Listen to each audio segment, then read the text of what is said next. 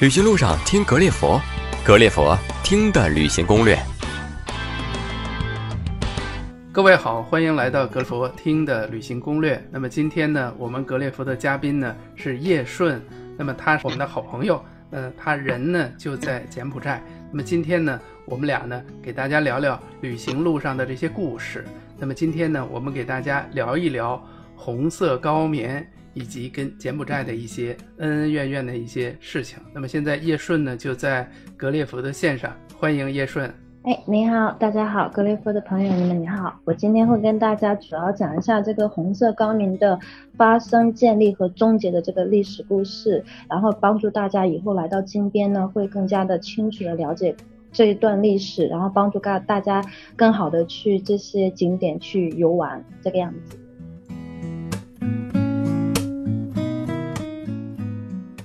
可能我们去金边、去柬埔寨旅行的时候，可能多多少少会跟这个故事有一些关联哈。那大概这个故事的起因和经过、结果大概是一个什么样子呢？嗯，是这样子。我相信所有来柬埔寨的朋友呢，都会先看一些攻略啊，包括看一些呃一些一些策略，都会说来金边除了皇宫博物馆以以外，还一定要去那个 S Twenty One 的那个杀人场看一看。但是呢，关于 S Twenty One 这个杀人场的由来、建立和终结这个历史事件，可能大家不是特别的熟悉。然后呢，今天我就跟大家讲一下这个非常惨痛的一个历史故事。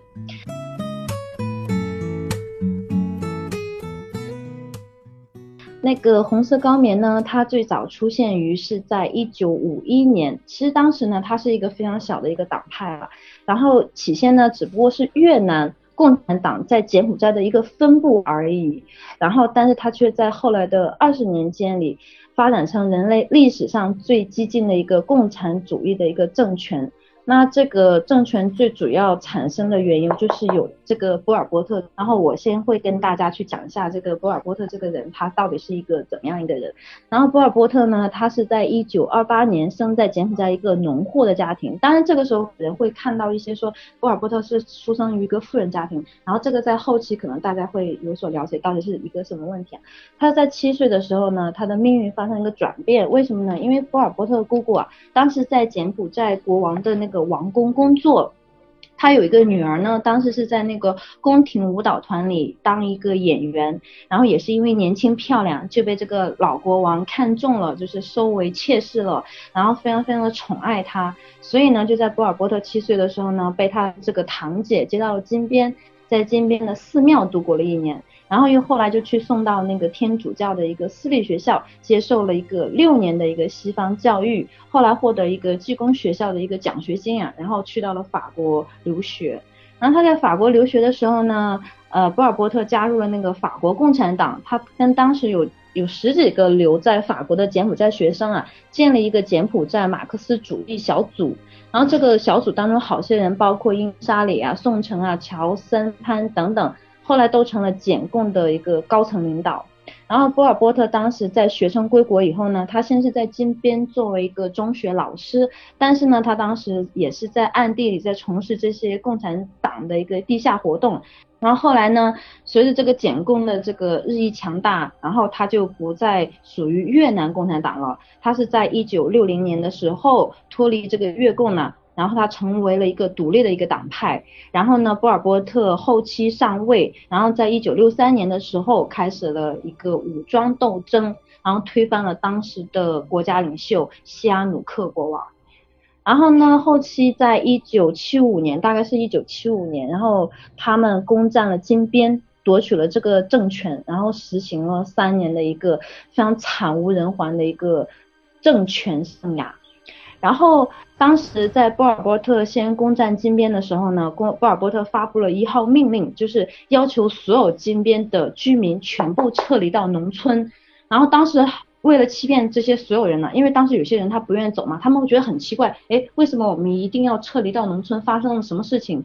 呃，然后他就跟这些老百姓说，是为了躲避美国飞的一个空空袭，就是美美军的一个空袭，然后。呃，这个撤离呢也是暂时的，过几天我们就可以回来了。但是呢，当时还是有很多不愿意离开的居民，因为我的家业在这里啊，我的我的祖祖辈辈都在这里啊，我的产业我的权都在这里，怎么说离开就离开，然后就会被秘密的处决掉，就是你必须得离开。包括当时医院里的一些病号啊，哎，我没有办法走怎么办？处决。然后包括有些医护人员呢，他说，哎，我要照顾病人，我现在不能马上离开，好，也处决。所以就这个样子。两百万人口的一个金边，三天以内就变成了一个空城。然后这个疏散计划呢，由于当时也是缺乏了一个充分的准备，所以在疏散过程当中呢。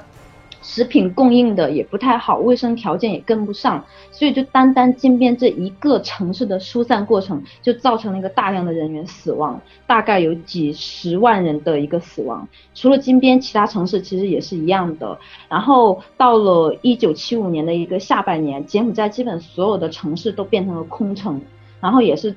被称为当时现代史上的一大奇观，这个样子，这个也是主要是由于波尔波特推行的第一个，他认为可以最快实现共产主义社会的一个错举，就是消除城乡差差别，然后把城市人赶到农村去，这是他其实也是实行的一个措施而已，只是他希望这些人可以听他的，但是他又当时没有一个特别大的一个权利让人听了，所以他就通过这样的方式，就是让这些人去到农村。然后呢，那个博尔波特既然为了彻底实现他的共产主义，他还要特别的消除这些私有制，比如说取消私有财产，然后贫富差距是大家一致，然后取消货币，取消商品。然后可能听到这里，有些人会觉得，哎，如果没商品也没有货币，那他们是怎么解决衣食住行的呢？然后他是这个样子的，因为当时他是建立了一个公社，就是比如几个家庭组成一个公社，公社里有集体的食堂、集体的宿舍，然后生活用品由公社统一发放，反正也是比较类似于我们文化大革命时期的这样一个现象。但是呢，我们要说他们的这个集体宿舍也是非常。非常搞笑的，就是他们的集体宿舍是分男女的，夫妻也必须要分开住，然后每周只能见一次面，然后儿童呢要住在一起，要住在一个集体的宿舍，不能跟父母在一起，然后统一呢由组织上抚养，然后便于对于儿童进行相对应的教育和洗脑这些等等。然后当时波尔波特不但要消除这些私有制啊，他要。就比如说取消这个阶级差别，就比如说是，呃，婚姻也要包办，就是所有的婚姻必须由组织上统一安排，然后出生农村的人呢要跟出生城市的人结婚，然后让出生知识分子的人跟那些从来没有上过学的人结合，这样。这样一来，就是加快，就是他认为的阶级差异化，然后彻底的建设，就是平等的一个他认为的一个理想社会主义。然后当时其实也是有些人是反对的，但是如果反对，也是就地解决，就是处决他。然后当时波尔波特他认为呢，在过去的阶社会呢，存在了非常非常多的弊端，他认为要彻底的消除这些陈旧的文化，所以说他就是关闭了所有的学校，然后关闭所有的禁止所有的书籍和印刷品。然后禁止所有的传统文化和西方文化，然后禁止所有的宗教，强迫这些僧侣必须还俗。然后全国上下呢只有一个电台，就是简共官方电台。然后穿衣服呢必须是统一的服装，只能穿黑色革命装或者是绿色军装。然后禁止带任何的饰品。然后在波尔波特执政的这个柬埔寨这三年里啊，就是通过他这些等等的一个错觉啊，造造成了大量的一个人口死亡。从一九七五年的八百一十一万人到一九七九年的六百四十五万人，大概就在他夺权的第一年，人口就大概少了将近一百多万。然后四年的时间呢，大概少了一百六十六万人，就是他们。造成这些非死亡人数就可能超过两百万人，然后这个数字也造成他们当时全国人口的四分之一，所以说他建立的这个民主政权仅仅三年就被推翻了，而且推翻他的不是当时的资本主义国家、西方国家，其实不是，而是他的邻国越南。为什么呢？当时因为越南跟柬埔寨由于一个领土的问题啊，然后发生一些争执，然后越南呢就向柬埔寨发动攻击了。当时由于波尔波特执政这三年呢，导致不管是军方还是政府都非常的伤，所以说当时越军一攻就是就一攻而破了。然后所以说十天越军就已经占领了湄公河这个东岸这个地区啊，然后很快的时间就占领了金边了。然后仅仅三年的一个民主柬埔寨，然后宣告终结。那就是可能大家会问，哎，为什么我们会了解到这些历史事件呢？然后这个事情其实就是由于这个越南这方面了，因为当时越南军队进军的实在是太快了，所以说当时。检共的这些官员根本就来不及销毁这些档案，包括当时这些很多机密档案都落在这个越军的手里。然后比如说我们之前一直提到的那个 S twenty one 集中营啊，还有万人冢啊这些地方，当时有将近四千多份的一个死囚的档案被这些越军给收纳。然后另外呢，那个越军在攻占柬埔寨这个时候呢，发现柬埔寨到处都是死人，然后发现了很多很多乱葬坑啊。然后当时越南就是也是为了体现啊，就是我攻破了一个柬埔寨，就是也是为了体现他的一个一个一个国家一个强大嘛，所以他就当时跟全世界公布了这些机密档案，所以就在这个时候呢，我们这些世界上所有国家，呃，包括中国也才了解到了，哦，当时发生了这样一个事件，当时发生了一个红红色高棉这样的一个问题，然后当时甚至有人说这个事件比当时纳粹还要。残酷的一个一个事情，所以当时就是，所以说后期我们看到，就比如说是我们来金边会去 S twenty one 看到里面的一些就是行刑用的工具啊，或者很多的照片，或者一些呃人骨啊，包括万人冢里面的一些人骨啊，其实都是来源于这个时期。所以说呢，嗯。这这两个地方呢，也是都是为了纪念红色高棉这个历史事件的一个地方啦。所以说，呃，通过我跟大家去讲这个事情主要发生的一个来龙去脉啊，然后就是可能大家以后再去参观的时候，可能会更加的一有一种感同身受的一种心理，就是会更加明白，哎，为什么会会有这么多人，为什么会有这么多人死掉，为什么会有这么多。呃，残忍的事情到底是怎么发生？然后由于什么原因？然后为什么衰败？然后为什么现在要开放给大家来看？就是这样的一个历史事件，也更加的理解了解红色高棉在金边这个过去的一个事件和对金边今天为什么还这么贫穷造成了一个多大影响。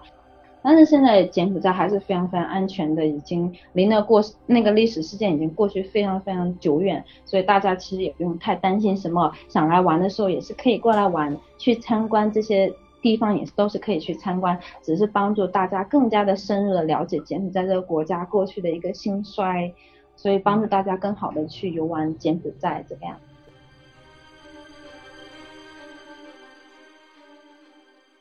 嗯嗯。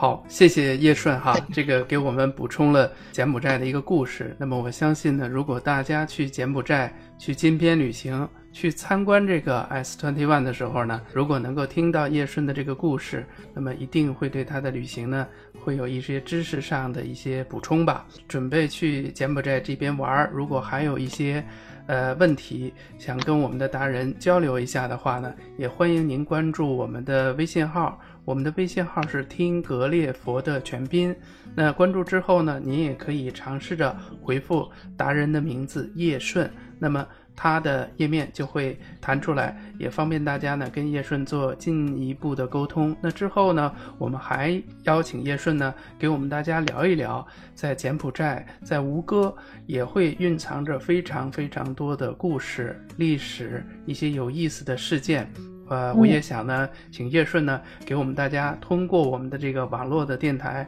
和更多喜欢吴哥、喜欢柬埔寨的人进行分享，也为大家的这个旅行呢，做更好的、更有意义的服务。呃，我们今天的采访呢，先到这里，感谢叶顺呢花时间来接受格里佛的采访，祝大家未来的旅途愉快，谢谢叶顺，谢谢大伙儿。